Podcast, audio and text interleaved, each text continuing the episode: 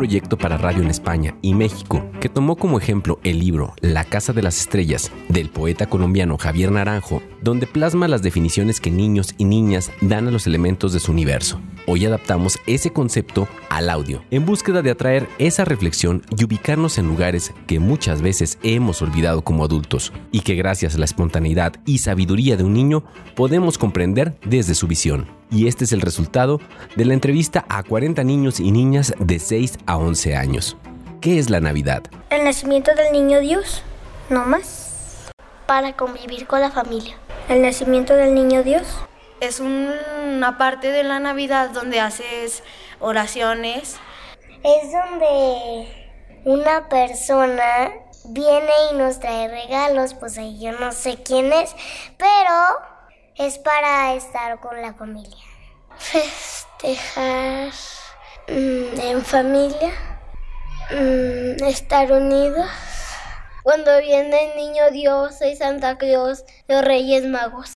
Es cuando pasas más tiempo en familia, cuando nació el niño Jesús y es convivir.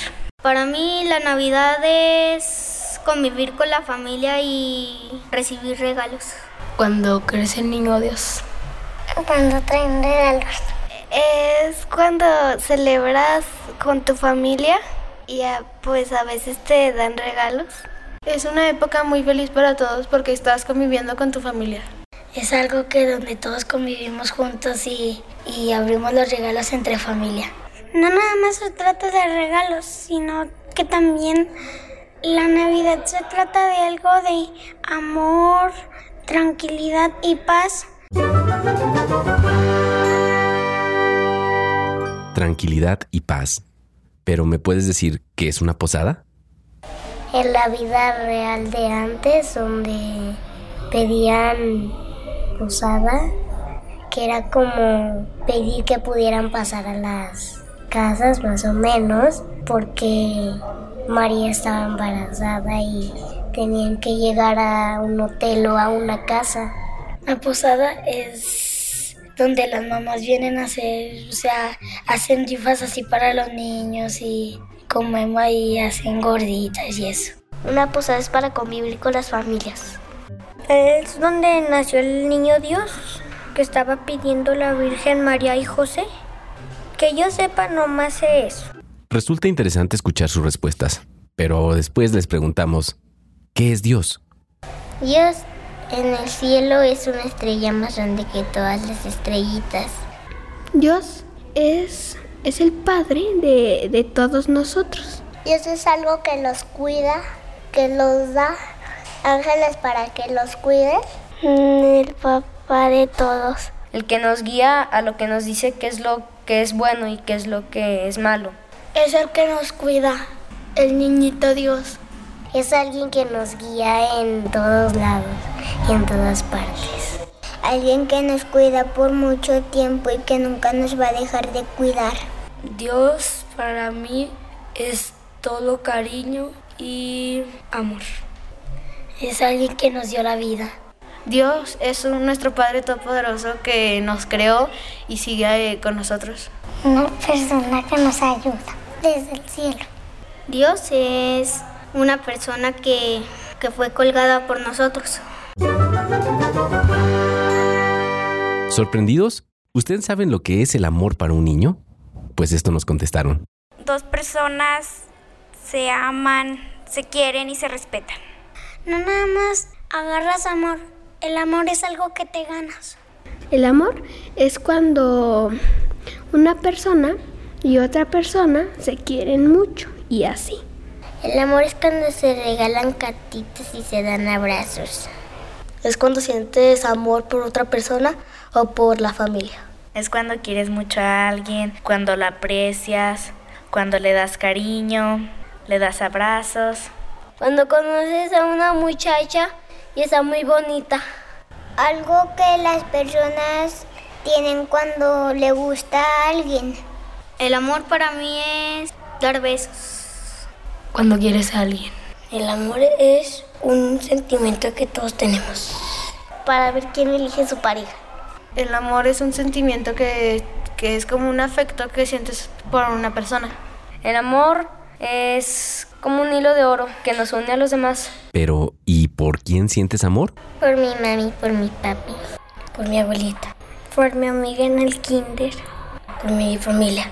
Que te has enamorado pero no sabes quién es ella. Sí, por mi mamá. Por mi novia que la tengo desde mis cuatro años. Es la amistad, el amor. Por mi amiga.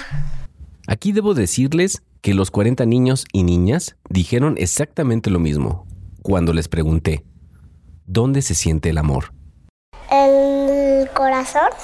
En el corazón. En el corazón. En el corazón. En el corazón. En el corazón. En el corazón. En el corazón. En el corazón. En el corazón. En el corazón. En mi corazón. Ahora, vamos a escuchar cómo y qué piensan los niños de su entorno. Para eso les preguntamos lo siguiente. ¿Qué es Fresnillo? Porque en Fresnillo celebramos muy bien. Me gusta cómo celebramos todo.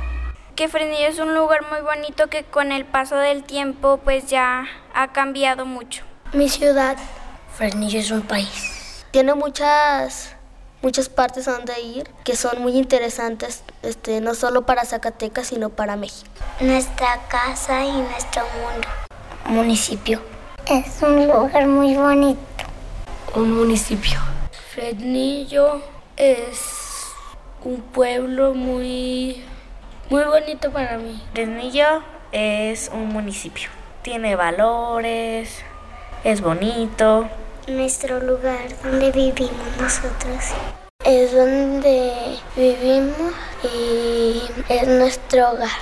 De grande me gustaría ser el presidente municipal para, para poder hacer aquí un lugar mejor. ¿Qué pasaría si un niño fuera la máxima autoridad? Así que les pregunté, ¿qué harías si tú fueras el presidente municipal de Fresnillo? Este, hacer escuelas para los niños que no tienen. Cambiaría la inseguridad y el respeto. Porque pues es algo que aquí en Fresnillo hay muchas veces que no se da. Que, que, que todo fuera bonito y que todos lo hicieran bien. En mi casa hay muchos hoyos y una mujer que quema botes de plástico. Recogería toda la basura y le daría dinero a los que no tienen. Haría cosas buenas para la gente. Que no tiren basura para que no se haga muy sucio Fresnillo y que hagan cosas por Fresnillo y que no hagan nada malo pa para que Fresnillo nos, nos, no pueda estar contaminado. Tener un hotel para la gente pobre y ayudar a toda, a toda la gente. Ayudar a la gente pobre, dándole casas para vivir, comida y ropa. Mejorar las calles, mandar más seguridad. Que todos ya sean felices, que ya no haya tristeza. Pues acabaría con los malos, porque matan a mucha gente. Le daría, le daría comida a las personas pobres, les daría dinero, les daría una casa. A las personas que son malas las metería a la cárcel y a las personas que no tienen dónde vivir les daría dinero, les compraría comida y en una casa para que puedan vivir. Pondría, le diría a la policía que pusiera en la cárcel a los criminales que son porque son malos. Eh, arreglar las calles, los edificios, que los pobres tengan una casa donde vivan y que coman bien. Cambiaría el minero de Fresnillo que está en la presidencia y el minero lo pondría en la presidencia. Intentaría sacar a todos los todos los fresnillenses adelante, intentaría quitar la violencia y intentaría eh, a todos los niños necesitados los intentaría sacar a la escuela y que sigan para adelante. El origen de Fresnillo es minero. Escuchemos ahora cómo describen los niños el trabajo de sus padres mineros. Es minero y él, él maneja una máquina que que hace hoyos y en esa máquina ponen la dinamita para hacer este, seguir intentando encontrar mineral. Pues oscuro porque trabaja en la mina. Eh, trabaja en la mina y yo creo que lo hace bien y, y lo hace con amor. Va adentro de la mina a sacar el oro y la plata. Una vez me contó que explotaban como una piedra, que metían dinamita y luego la explotaban. Mi papá trabaja en la mina, eh, maneja un camión y lleva mineral. Saca oro y plata. Una máquina que recoge todo y lo saca a la aljuera. A veces le dice mineral. Él trabaja en la mina y él trabaja creo que en una máquina, baja en una máquina, sí. Mi papá es, es topógrafo. Él hace mm, las estructuras para cómo trabajan los mineros.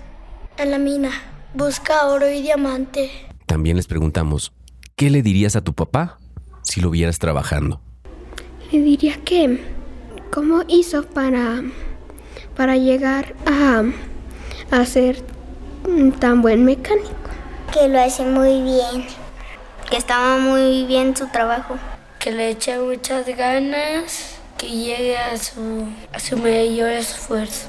Que yo le ayudaría porque él trabaja para nosotros. A mí me gustaría ayudarlo. Que tomaran un tiempo de descanso para después seguir trabajando. Porque yo, yo pienso cuando que soy un adulto que voy a trabajar más duro. Que es muy lista y que siempre sale mucho para adelante. Que trabaja chido. Y voy a ser un doctor cirujano y para eso voy a estudiar medicina y también voy a ser un luchador. Te quiero, papá. Qué bien trabajas.